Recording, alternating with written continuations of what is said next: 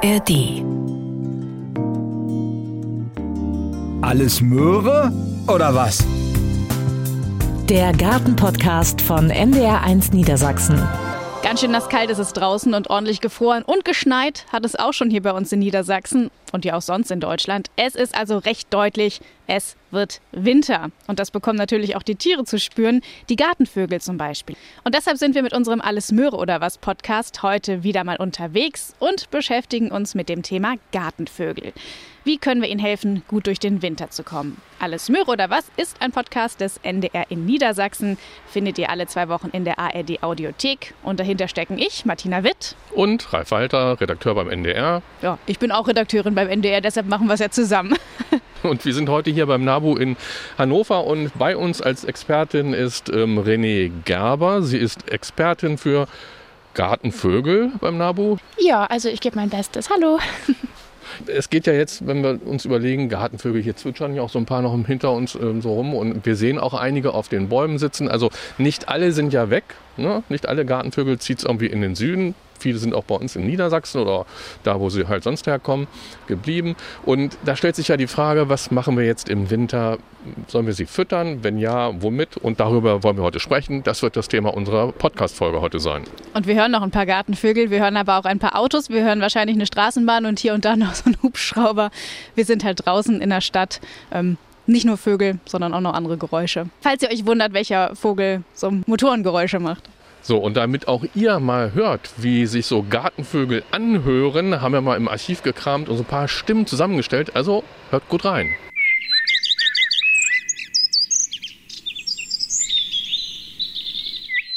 René, solche Vogelstimmen, die machen doch richtig gute Laune, oder? Wenn man das so hört?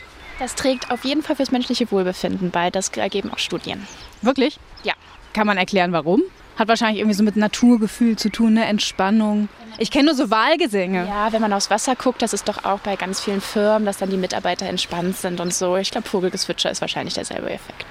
Also kann ich bestätigen. Ich habe da auch mal so ein Experiment gemacht, allerdings nicht im Winter, sondern im Frühjahr, Sommer. Da habe ich auf meiner Gartenliege gelegen, auf der Terrasse.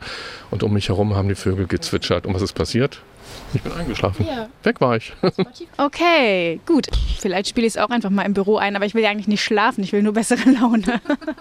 Gut, René, jetzt aber. Wie hat es bei dir mal angefangen? Wie ist dein Interesse zu den Gartenvögeln so irgendwie immer mehr geworden, immer größer geworden? Ich finde, es hört sich immer so komisch an, aber also mein Interesse für Naturschutz ist halt einfach darin begründet, dass die Natur sich um uns kümmert und ich finde, das sollte auch genau andersrum genauso laufen. Das ist unsere Lebensgrundlage und Vögel oder generell Artenschutz beträgt halt einfach zu gesunden Ökosystemen bei, die unsere Lebensgrundlage bilden und genau deswegen, da kam mein Interesse mit einem schützenswerten Vogel. René, ich finde ja, Gartenvögel sehen nicht nur schön aus, wenn man sie beobachtet, so, ne, wenn sie da hinfliegen und was picken oder auch ein bisschen so rumscharren im Laub, das jetzt so auf dem Boden liegt und irgendwas suchen und vielleicht auch finden. Ähm, sie helfen uns auch im Garten. Was machen Sie da für uns? Naja, also zum einen sind Gartenvögel die natürlichen Feinde von vielen Schädlingen, essen aber auch zum Teil Unkrautsamen. Dann ist es aber natürlich nicht außer Acht zu lassen, dass Vögel genauso wie andere Arten auch Teil eines Ökosystems sind, das natürlich von den Arten abhängt, die das Ökosystem besiedeln. Und die haben biologische Funktionen, die sie beitragen zum Erhalt des Ökosystems. Und genau, das ist das, was Gartenvögel für uns auch tun. Und ich habe gelesen oder habe es mal irgendwo gehört, auf alle Fälle soll es so sein, dass zum Beispiel ein Meisenpaar, wenn das im Frühjahr die Brut aufzieht, so 10.000 Blattläuse, Raupen und so weiter und so fort an die ja, Jungvögel verfüttert. Und das hilft uns ja so ein bisschen dabei, dass unsere Pflanzen vielleicht nicht so ja, bedrängt werden von den Schädlingen. Ja, genau. Das ist ja alles Teil eines natürlichen Kreislaufs, fressen und gefressen werden. Amseln zum Beispiel ernähren sich größtenteils von Würmern und Insekten, aber es werden halt auch Schädlinge wie Rüsselkäfer oder eben Schnecken, Ameisen, aber auch genau, wie du schon gesagt hast, Blattläuse oder Zecken gegessen. Das stimmt. Ja, Zecken, da frage ich mich immer, warum habe ich die auch im Garten? Ich frage mich bei Zecken tatsächlich immer, welche Rolle die im Ökosystem spielen. Das könnte man bestimmt auch durch andere Insekten und Tiere auffangen, diese Rolle. Also sie haben bestimmt irgendwo ihren Zweck. Also es bleiben ja ziemlich viele Vögel mittlerweile bei uns in Deutschland in den Gärten. Viele sind auch schon immer geblieben. Wenn du das so ansprichst, fällt mir gleich ein, es gibt so ein altes oder ein bekanntes Kinderlied. Amsel, Drossel, Fink und Stark, ist dann so eine Strophe da drin, äh, sind wieder da. Das heißt ja, wenn sie wieder da sind, waren sie zwischenzeitlich auch mal weg, also waren auch mal Zugvögel, hat sich geändert, wahrscheinlich auch durch die Klimaveränderung. Das heißt, es bleiben ja immer mehr Vögel bei uns und wir müssten uns eigentlich auch um viel mehr Vögel noch kümmern demnächst wahrscheinlich. Genau, zum Beispiel bei den Kranichen haben wir jetzt gesehen, dass der Abflug einfach sehr viel später erfolgt ist. Und wer weiß, vielleicht irgendwann, wenn es einfach hier viel zu warm ist, müssen sie gar nicht mehr weg. Das sorgt natürlich für sehr viel Verwirrung auch teilweise im Ökosystem, weil jeder hat ja eigentlich seine feste Rolle. Und wenn plötzlich Tiere über Winter da bleiben, die eigentlich wegfliegen, dann nehmen die den Vögeln, die eigentlich bleiben, wie zum Beispiel das Rotkehlchen oder die Amse, der Star, das hast du schon gesagt, aber auch der Zaunkönig oder die Heckenbraunele. Ein Eichhörnchen. Oh ja. Zwei Eichhörnchen. Wir sind kurz abgelenkt hier. Die touren an, weiß nicht, Wein oder irgendeiner ranke Pflanze am Balkon rum. Und es ist total niedlich. Das Paradies ist wieder ganz nah bei uns. Sind die, sind die süß, wirklich. Puschelschwänzchen. Ach, so weiter, weiter zu den Gartenvögeln. Auf jeden Fall gibt es einfach eine viel größere Konkurrenz um die Insekten und äh, Insektenschwund haben wir ja sowieso. Also das ist auf jeden Fall das, was zu was das führt. Wenn wir jetzt mehr Vögel auch im Winter da haben, gut, Kraniche werden wir wahrscheinlich nicht füttern, aber überhaupt unsere Gartenvögel. Auf der anderen Seite friert es gar nicht mehr vielleicht so viel wie früher. Früher auch als Kind. Ich habe ständig draußen irgendwie Vögel gefüttert, aber immer nur, wenn Schnee lag, wenn meine Eltern gesagt haben, so, die finden jetzt selber kein Futter mehr, da können wir was tun, ansonsten können die sich schon selber versorgen. Wie ist das? Sollten wir ganz grundsätzlich die Vögel im Winter füttern, auch wenn es nicht gefroren hat, oder finden die da noch was? Wie, wie ist da so die Lage? Also man muss sich erstmal über das Hauptziel von Wintervögelfütterung im Klaren sein. Keine Vogelfütterung aus menschlicher Hand wird bedrohte Vogelarten retten. Das ist einfach so. Vogelfütterung in Städten und Dörfern erreichen maximal 10 bis 15 Vogelarten. Das sind die Vogelarten, die sowieso nicht bedroht sind und die würden auch ohne unser Zufüttern über den Winter kommen. Das ist ein rein umweltpädagogischer Aspekt. Im Winter kommen umso mehr Vögel an unsere Futterstation. Natürlich freuen die sich über das Futter, was sie nicht selbst suchen müssen. Und es lassen sich viel mehr Vögel beobachten beobachten. Das ist eine tolle Aktion, die man mit Kindern machen kann. Irgendwie vors Kinderfenster ein Vogelhaus hängen, eine Vogelfütterstation und genau so lassen sich viele neue Arten kennenlernen, die man vielleicht vorher gar nicht so auf dem Schirm hatte. Ich glaube, meine Eltern haben auch früher immer so die Theorie gehabt oder mir gesagt, wenn wir die jetzt auch zu viel füttern, dann gewöhnen die sich dran und dann können die das gar nicht mehr alleine. Stimmt das? Also ich denke, das steckt so in den Tieren drin, dass die schon auch alleine so gut es geht zurechtkommen, sonst wären sie ja schon längst vielleicht gar nicht mehr bei uns. Also das ist nochmal so ein Zubrot, das wir denen geben und das ist auch schön im Winter. Da muss man sich nicht so anstrengen, kennen wir ja auch. Ne? Wenn wir mal was rübergeschoben kriegen, so eine kleine Mahlzeit, freuen wir uns ja auch, als wenn wir noch losgehen müssen, einkaufen und dann zubereiten. Lieber mal hinsetzen, Messer und Gabel in die Hand nehmen und dann essen und nicht noch zubereiten. Das heißt, ich mache damit aber auch nichts falsch, wenn ich die Vögel fütter. Nein, auf keinen Fall. Falsch machen kann man damit auf keinen Fall. Was ist ein schönes Umwelterlebnis, womit man der Natur ein bisschen näher kommt und das kann ja dann im Umkehrschluss auch zu neuen Umweltschutzmaßnahmen führen. Deswegen ist das ein, ein super Spektakel, das man gerne genießen darf. Das heißt, ich muss es auch nicht auf den Winter begrenzen. Wenn ich damit nichts falsch machen kann und ständig irgendwie die Vögel beobachten möchte in meinem Garten, dann fütter ich einfach das ganze Jahr. Was man bei Ganzjahresfütterung natürlich auch wieder nicht außer Acht lassen darf, ist, dass auch das, das ganze Jahr über kein, das wird keine Arten retten. Also das, was es wirklich braucht, ist Artenschutz, der viel tiefer geht. Unsere Kulturlandschaft muss gefördert werden. Aber klar, auch das ganze Jahr über ist es ein super umweltpädagogischer Prozess, wo man auch über die Jahreszeiten den Vogelbesuch sich anschauen kann, verfolgen kann, wie sich das über den Sommer dann wieder verändert und zum Winter hin. Also das ist auch absolut eine feine Sache. So, dann kommen wir mal zum Thema Füttern. Ralf. Ja, wenn wir über das Füttern sprechen wollen, Futter kommt ja noch, aber die, wir müssen das Futter ja auch irgendwo hinlegen, den Tieren, den Vögeln darbieten. Und da war es ja früher so, da hatte man dann so ein Futterhäuschen. Das sah dann richtig auch aus wie ein Häuschen. Also ein Boden, vier Streben vielleicht nach oben, also an den Ecken und dann oben so ein Dach drüber. Da sind dann die Vögel reingeflogen, alle Mann oder alle Frauen auch, und haben dann da auf dem Boden dieses Häuschens gepickt. Und was passiert, wenn vorne was reinkommt? Genau, hinten kommt auch mal wieder was raus. Und das ist, äh, René, gar nicht gut, nicht? So klassische Vogelhäuschen, die sehen gemütlich aus, aber die haben ganz viele Nachteile. So wie ein klassisches Vogelhäuschen aufgebaut wird, muss es eigentlich täglich gereinigt werden, weil da können viele Vögel reinfliegen, tapsen rum, verbreiten Krankheitserreger, Kot kommt ins Essen. Klassische Vogelhäuschen sind überhaupt nicht praktisch. Viel besser sind Futterautomaten oder Futtersilos. Also da rutscht das Futter quasi durch. Die Vogel kommen mit dem Futter gar nicht mit ihren Füßen oder Federn in Berührung, sondern können es einfach nur aufpicken. Das ist viel hygienischer. Und wenn die auch noch so gebaut sind, dass sie im Winter bei allen möglichen Gewittern oder Schneefällen nicht nass und feucht werden, ist es auch noch wirklich viel hygienischer und praktisch wartungsfrei. Also so ein Futtersilo habt ihr ja hier auch hängen, da wo gerade eben die Eichhörnchen lang gekrabbelt sind. Ne, da hängt auch so ein Futtersilo. Oft ist das so eine zylindrische Form aus Kunststoff. Oben ist ein Deckel drauf, den kann man abnehmen und Futter reinschmeißen. Unten kommt das Futter dann so ein bisschen raus. Das sind Sitzstangen, da können die Vögel auch reinpicken in dieses Silo. Und so kann überhaupt kein Dreck und kein Kot und irgendetwas da reinfallen. Fällt dann lieber runter der Kot hinten so auf den Boden und düngt gleich wieder den Garten. Aber man kann sich natürlich so ein Futterhäuschen bzw. eine Futterstation, nennen wir es lieber so, kann man sich auch selber bauen. Und die Anleitung dazu, die gibt es ja auch auf der Homepage des NABU, oder? Die sind überall online zu finden, aber wir haben die auch auf unserer Homepage. Genau. Ich glaube, die hast du auch ausgedruckt dabei und dann bin ich ganz gespannt, wie das jetzt. Ich bin, ich habe sowas auch noch nicht selber gebaut. Also ich bin wirklich aufgeregt. Genau, weil wir haben uns überlegt, wir wollen das nämlich auch mal ausprobieren, ob wir das so hinbekommen, eine Futterstation ähm, zusammenschrauben, damit wir euch auch hinterher sagen können, wie einfach oder schwer das ist. Wir müssen allerdings auch zugeben, dass wir uns ein bisschen Unterstützung geholt haben von KollegInnen aus unserem Haus. Die haben uns das nämlich schon mal vorgesägt. Und jetzt haben wir hier schon so ein bisschen Material aus Holz liegen und Ralf hat auch schon seinen Akkuschrauber hier parat. Kannst du uns mal kurz hier sagen, was wir hier alles aufgebaut haben schon?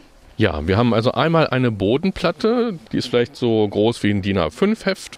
Und dann haben wir so Leisten, die da an der Seite links, rechts, vorne und hinten angeschraubt werden, damit das Futter, was von oben später runterrutscht, nicht einfach rauskullert.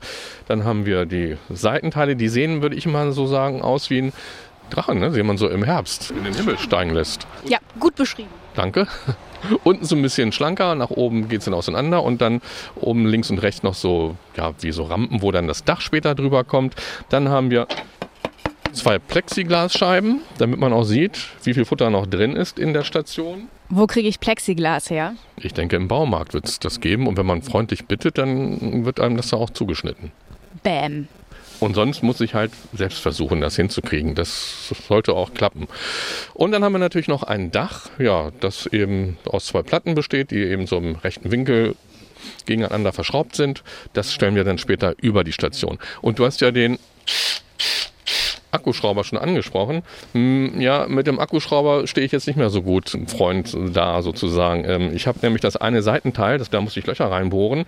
Und da habe ich munter drauf losgebohrt und dann ist mir gleich oben was abgebrochen. War natürlich ein bisschen doof, weil das ist genau die Stelle, wo später ein Seil durchkommt, an dem dann diese Futterstation in einen Baum gehängt wird. Ich musste es wie MacGyver oder so etwas, kennt man vielleicht noch. Der, der hat aus ganz wenigen Materialien irgendwas Tolles zusammengebaut und musste sich da immer retten. Ich habe da so eine kleine Lochplatte äh, aus Metall und die habe ich da, na, Martina, wie würdest du sagen, fachmännisch da hinten dran geschraubt oder sieht es eher wieder so ein bisschen gefuscht aus bei mir? Das sieht aus, als müsste es so sein. Du hast es einfach wirklich stabilisiert. Ach, das hast du wieder schön gesagt. Und man sieht es ja jetzt im Moment noch nicht. So, und ich würde mal sagen, auf geht's. Wir schrauben unsere Futterstation zusammen. Wenn ich sage wir, meine ich. Wenn Ralf sagt wir, dann meint er, er schraubt und wir gucken. Und wir machen Fotos, damit ihr euch das hinterher angucken könnt, wie es aussieht, wenn es fertig ist. Genauso machen wir das. Also, ich habe jetzt hier so einen Schraubdreher. Da fangen wir mal mit den Seitenteilen an. Die befestige ich jetzt hier an der Bodenplatte. Die Schraube, die will nicht so richtig, aber man muss aufpassen bei dem Holz, dass es nicht splittert. Sonst ist dann gleich mal alles. Jetzt musst du wieder mit deinem Fachmännisch da was ausbessern. Ja, fachmännisch ausbessern, das ist mein Motto. Was ist das eigentlich für Holz? So mehrere Schichten verleimt. Aber was das jetzt nun für ein spezielles Holz ist, Fichte vielleicht? Man kann, glaube ich, Fichten, Tannen oder Kiefernholzbretter nehmen. Habe ich irgendwo gelesen. Ist das richtig? Ja. Also du als handwerklich begabter Mensch? Danke. Danke, dass du das sagst, obwohl du siehst, was ich ja mache. Wahrscheinlich kann ich auch in den Baumarkt gehen und so ein paar Reste zusammen kaufen, ne? Und dann zusammensägen. Also wenn die Größe stimmt, so Kleinkram macht keinen Sinn, aber es muss jetzt kein ganz tolles Holz sein. Ganz tolles Holz sollte es nicht sein. Es sollte stabil sein, witterungsbeständig. Das wird ja auch noch ein bisschen geölt später. Also wenn wir damit komplett fertig sind, damit es auch dem Regen so ein bisschen standhält über die Jahre. Wir bauen das ja jetzt nicht nur für eine Woche, sondern das soll ja lange halten. Mindestens dreieinhalb Jahre. Cool. Was hält heutzutage schon dreieinhalb Jahre? Mein Handy nicht, Unser ganz ehrlich. Unser Podcast, so, ja, der ist mir schon älter. So, Martina, die Grundplatte ist fertig. Wir haben auch den Rahmen drumherum gesetzt. Sieht doch schon ganz ordentlich aus, oder? Man erkennt schon, dass es eine Futterstation werden sollte. Vielleicht. So, die beiden Seitenteile sind jetzt auch montiert. Jetzt geht es weiter mit dem Mittelteil, das so die verschiedenen Futterbereiche trennt. Denn wir haben ja Vögel, Gartenvögel, die einen, die brauchen eben vielleicht ein bisschen Weichfutter, die anderen Körnerfutter. Stimmt's, René? Genau. Körnerfressende Vögel und Weichfutterfressende Vögel. Also das ist gut, dass du da zwei Bereiche eingeplant hast. Und dann wissen die Vögel auch, wo sie hin müssen? Oder brauchen die noch Schilder? Ja, wir schreiben es dran. Natürlich wissen die das. Das liegt bei denen sozusagen im Blut. Die picken doch nicht irgendwie, die, die, die Weichfressenden, die picken nicht die Körner. Denn dann weiß nicht, was dann passiert mit dem Schnabel, aber das machen die nicht. Ja, ich weiß auch, dass ich eigentlich Salat essen sollte und nehme dann trotzdem die Pommes. Gut, nicht, dass es denen ähnlich geht. Naja, wenn mal der eine oder der andere beim Nachbarn ein bisschen was stibitzt und probiert, davon geht die Vogelwelt wahrscheinlich auch nicht unter. Aber ich schraube jetzt weiter. Wir wollen vorankommen. Wir haben ja nicht ewig Zeit und ihr auch nicht. So, Halbzeit oder darüber hinaus, Ralf. Wie weit bist du? Ja, also ich bin schon sehr zufrieden, dass das alles doch so gut noch zusammenpasst. Die Plexiglas-Platten sind jetzt auch befestigt und da muss man wirklich drauf achten und das ist auch in der Anbau- oder Aufbauanleitung so beschrieben, dass die nach unten so einen kleinen Abstand haben, also dass die natürlich nicht auf dem Boden aufliegen, können sie ja nicht, wir haben auch den Rahmen ringsherum, denn wenn die bis unten runter reichen würden, dann könnte das Futter gar nicht rausrutschen. Also man, sollte vorher schon dran denken. Und äh, ja, jetzt haben wir halt die Plexiglasscheiben dran. Diese Mitteltrennwand ist auch drin. Hält auch alles. Und ja, jetzt kommen wir schon fast, ich glaube, man nennt das dann Hochzeit feiern.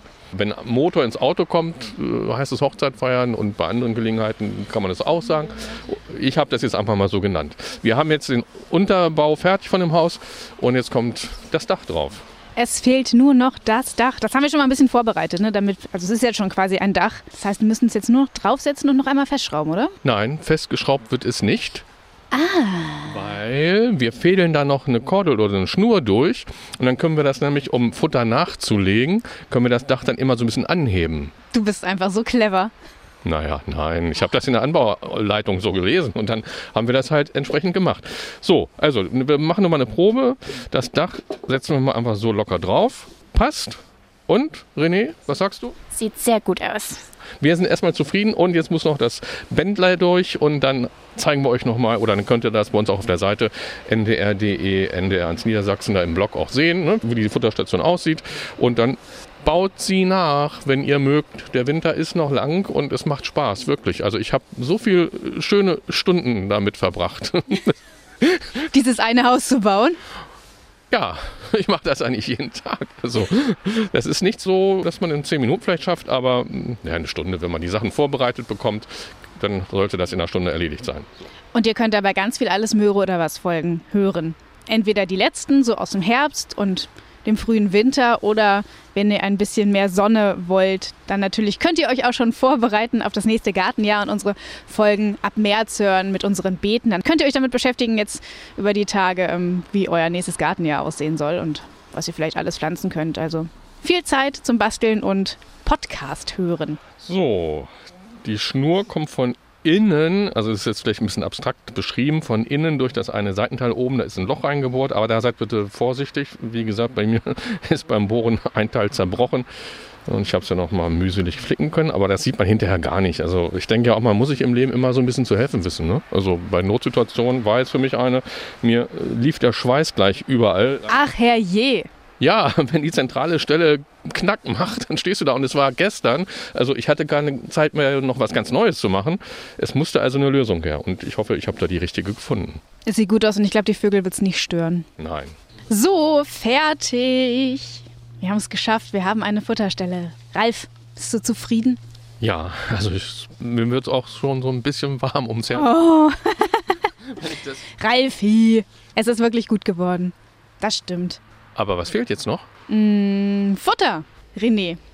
Das ist eine sehr allgemeine Frage, aber was für Futter sollen wir da am besten jetzt reintun? Also es kommt natürlich drauf an. Ich habe ja eben schon mal gesagt, es gibt Körnerfresser und es gibt Weichfutterfresser. Also das Grundfutter ist immer Sonnenblumenkerne, das essen eigentlich fast alle Arten.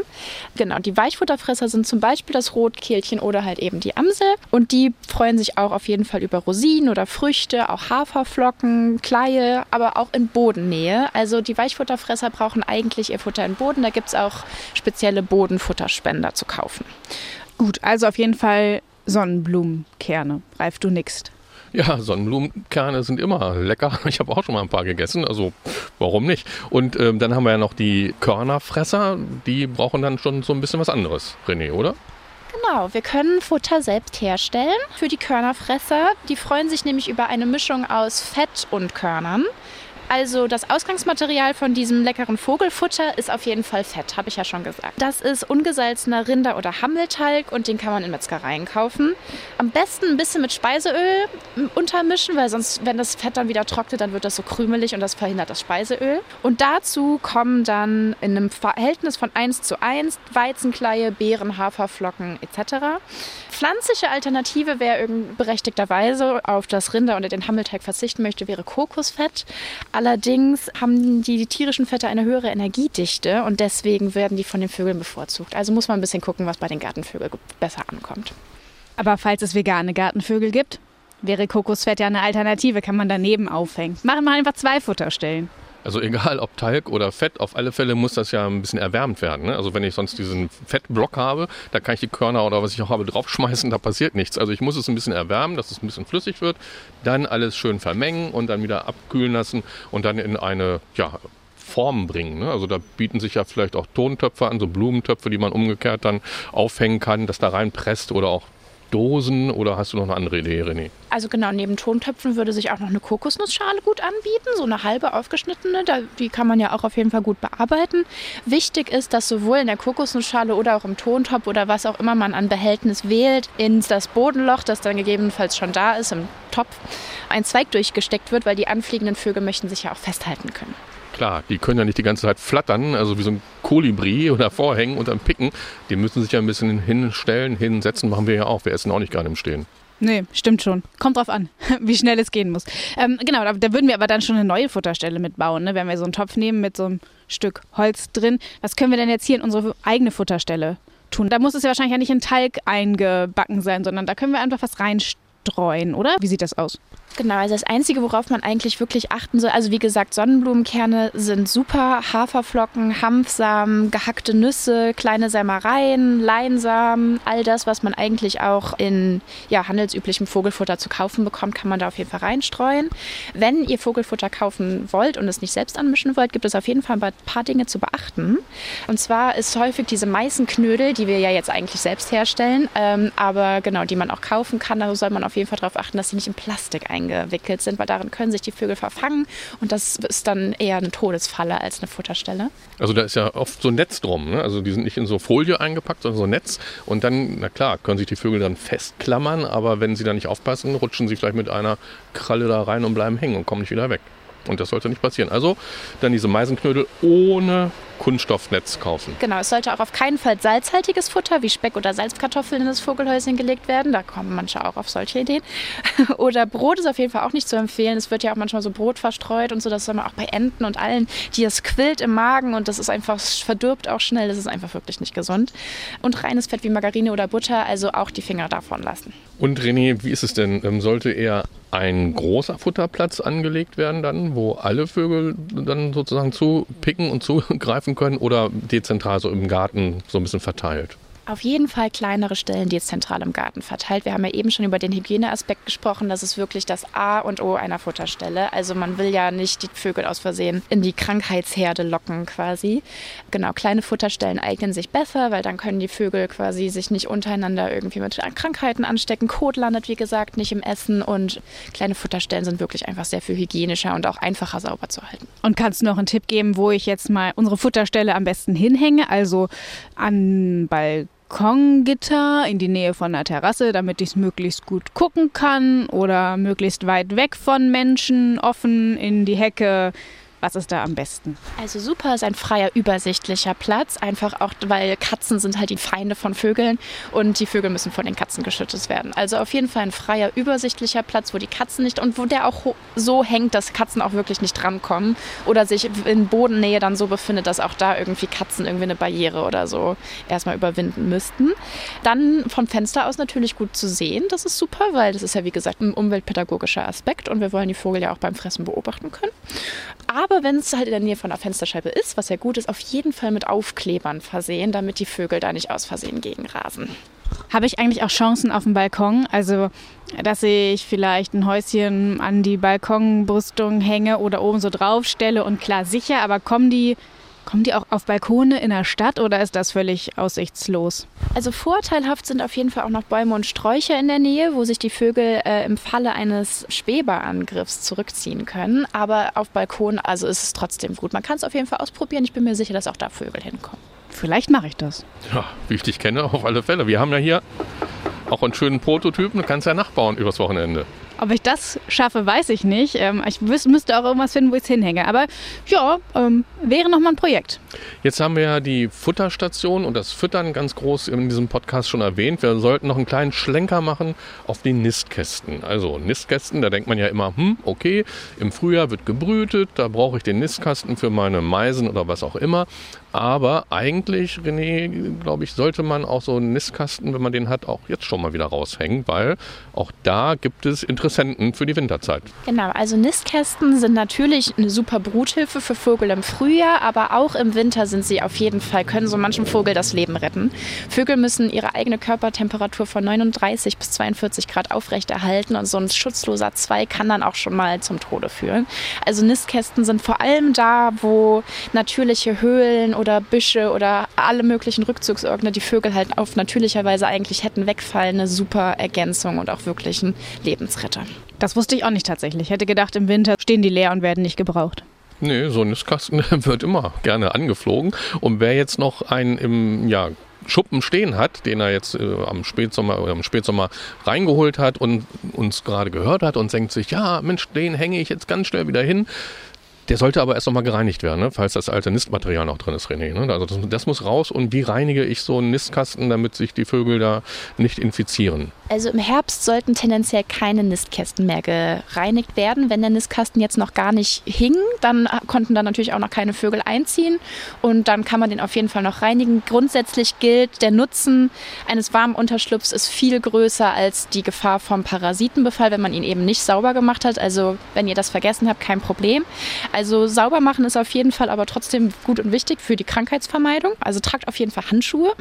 Das ist Tipp Nummer eins, weil Vogelflöhe und anderes Getier können auf den Menschen überspringen und deswegen am besten auch nicht den Nistkasten mit in die Wohnung nehmen. Also wirklich einfach das Netz entfernen, den Nistkasten ausbürsten. Das reicht in den meisten Fällen. Sollten wirklich erkennbare Parasiten dem Nistkasten sein, kann man das auf jeden Fall auch noch mit Wasser ausspülen oder mit Sodalauge noch mal ein bisschen hinterher. Also auch keine chemischen Reinigungsmittel oder so. Das ist ist auch echt nicht gut. Und dann den Nistkasten noch trocknen lassen und das reicht eigentlich schon. Dann kann er wieder, kann er wieder nach draußen.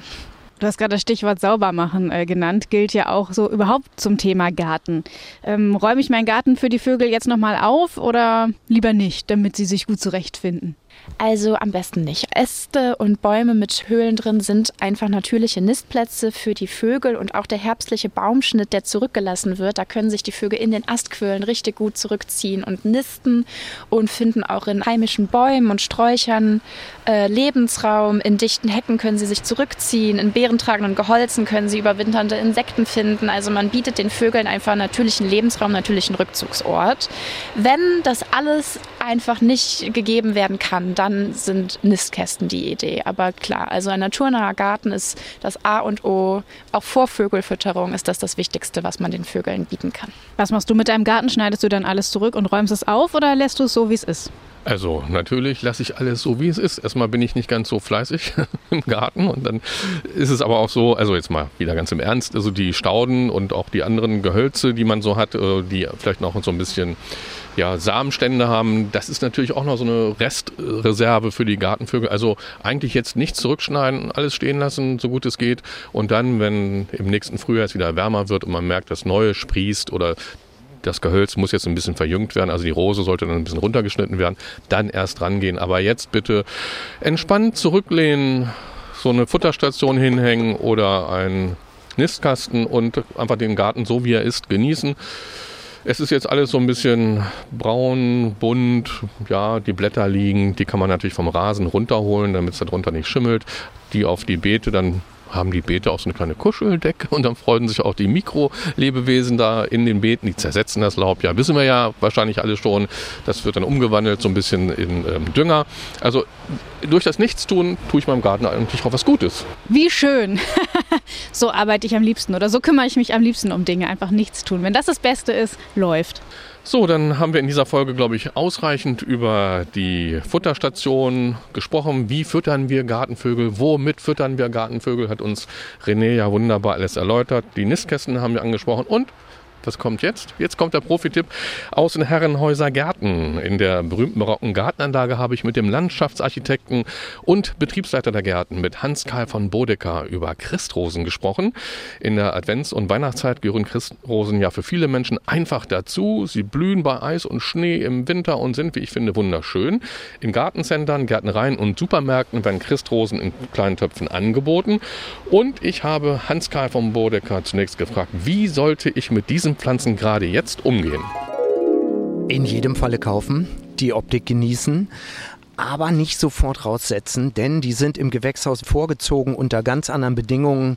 Also jetzt draußen, das wäre der absolute Sprung ins kalte Wasser für die Pflanzen, also die müssen da langsam dran gewöhnt werden. Also dann erst vielleicht im nächsten Frühjahr nach dem Winter raus und dann an welchen Standort? Die Christrosen sind Eyecatcher, die möchten gerne wirklich gesehen werden, natürlich gerne in der Fläche. Also am Gehölzrand, unter irgendwelchen Traufbereichen von Hecken oder Bäumen oder Sträuchern sind sie in jedem Fall alle nicht so gut aufgehoben. Und dann einzeln pflanzen oder eher in Gruppen? Was ist da dein Tipp? Ja, also wenn in Gruppen, dann die besagten fünf oder drei äh, Pflanzen. Das kann man also auch ganz besonders schön arrangieren. Aber eigentlich, ich sagte ja eben schon Eyecatcher, also die kann man auch wirklich solitär pflanzen. Warum denn immer drei oder fünf? Also ungerade Zahlen. Ja, das hat so ein bisschen damit zu tun, vielleicht kann man da so als Beispiel auch den goldenen Schnitt anführen. Das ist so das Typische, was man eben als Grüppchen besonders gut anordnen kann. Es ist dem Auge gefällig. Und so eine Christrose sieht ja auch wirklich ganz toll aus. Wir stehen ja hier vor einigen tollen Exemplaren hier bei euch im Berggarten. So diese Blüte in Form einer Rose, deswegen ja auch Christrose und im Blühzeitpunkt jetzt. Das ist natürlich ganz toll. Es gibt ja auch eine Geschichte rund um den Namen der Christrose oder eine Legende oder, oder wahrscheinlich gibt es auch ganz viele, aber eine, die ist mir so präsent und die will ich vielleicht mal kurz erzählen. Darf ich das? Ja, natürlich gerne. Dann lege ich mal los. Also, da war ein armer Hirte unterwegs ähm, und wollte eigentlich dem Jesuskind ein Geschenk bringen, hatte aber nichts dabei und dann, ja, fing dieser Hirte bitterlich an zu Wein. Und da, wo die Tränen zu Boden fielen, da wuchs dann eine Christrose und die hat er dann dem Jesuskind geschenkt. Na, ist das eine schöne Geschichte jetzt zu dieser Zeit? Ja, also die passt in jedem Falle in die Zeit. Es gibt ja nicht nur Christrosen, es gibt auch Lenzrosen. Die sehen ja auch ziemlich ähnlich aus, beide, unterscheiden sich aber. Worin? Zum einen aus der Herkunft und zum anderen auch in ihrem Blühzeitpunkt. Während die Christrose, wie der Name schon sagt, eben jetzt blüht, jetzt startet und dann in den Januar, zuweilen sogar in den Februar hinein blüht, die Lenzrose, die übernimmt das Stapelholz und wird dann eher blühmäßig erst im Frühjahr aktiv. Also wer schöne ja, winterblühende oder auch ganz früh im Jahr blühende Pflanzen haben möchte, für den wären Christrosen und Lenzrosen dann ja eine total tolle Alternative. Und Kombination. Also man könnte die Christrose pflanzen und den beginnenden Blühzeitraum genießen, um danach eben dann die Blüte der Lenzrose dann eben genießen zu können. Ja, das war der Profitipp aus den Herrenhäuser Gärten heute mit Hans-Karl von Bodecker. Er ist Landschaftsarchitekt und Betriebsleiter der Gärten. So, und wenn ihr uns vielleicht Gartenfragen stellen wollt, dann schreibt uns doch gerne eine E-Mail an garten.ndr.de oder schickt uns einfach eine Sprachnachricht über unsere NDR Niedersachsen App. Und wenn ihr wissen wollt, wie unsere Beete aussahen das ganze Jahr über oder wie auch unsere Futterstation aussieht, dann schaut doch gerne in unseren Gartenblog auf ndr.de-ndr1 Niedersachsen.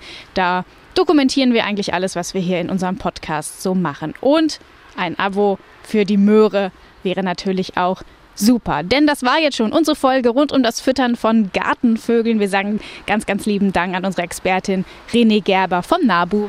Danke auch, dass ich dabei sein durfte. So, in zwei Wochen gibt es dann die nächste Folge von Alles Möhre oder was? Wie immer in der ARD Audiothek. Und da findet ihr natürlich auch den Podcast 63 Hektar, den Landwirtschaftspodcast des NDR in Niedersachsen. Wenn ihr schon immer mal wissen wolltet, warum Kartoffel nicht gleich Kartoffel ist und wo genau die Unterschiede zwischen konventioneller und biologischer Landwirtschaft sind, dann hört da einfach mal rein. Findet ihr natürlich auch in der ARD Audiothek. Und nochmal so ein kleiner Exkurs. Die Kartoffeln aus unserem Beet waren natürlich erstmal die aller, allerbesten und dicksten und leckersten. Nicht wahr, Ralf? Ja, und ich habe gerade gesehen, bevor ich die Beete jetzt abgedeckt habe, da haben wir noch eine vergessen. Die treibt schon wieder aus. Eine Kartoffel. Also haben wir eine frühe Ernte nächstes Jahr, wenn sie den Winter übersteht. So, das war's. Wir sind am Ende mit Alles Möhre oder was für heute. Ja, Ralf Walter, Redakteur beim NDR Niedersachsen. Und Martina Witt, ich arbeite da auch. Sagen Tschüss für heute. Und ähm, Martina, darf ich wieder am Ende? Du kannst es einfach besser. Ach, das würde ich so nicht sagen, aber ich mach's einfach mal. Also, wie immer wünschen wir euch am Ende viel Spaß und Erfolg im Garten oder beim Gärtnern auf dem Balkon oder auf der Fensterbank und hört gerne wieder rein, wenn es heißt. Alles Möhre oder was? Der Gartenpodcast von NDR1 Niedersachsen. Zu hören in der ARD Audiothek, in der NDR Niedersachsen App und überall da, wo es Podcasts gibt.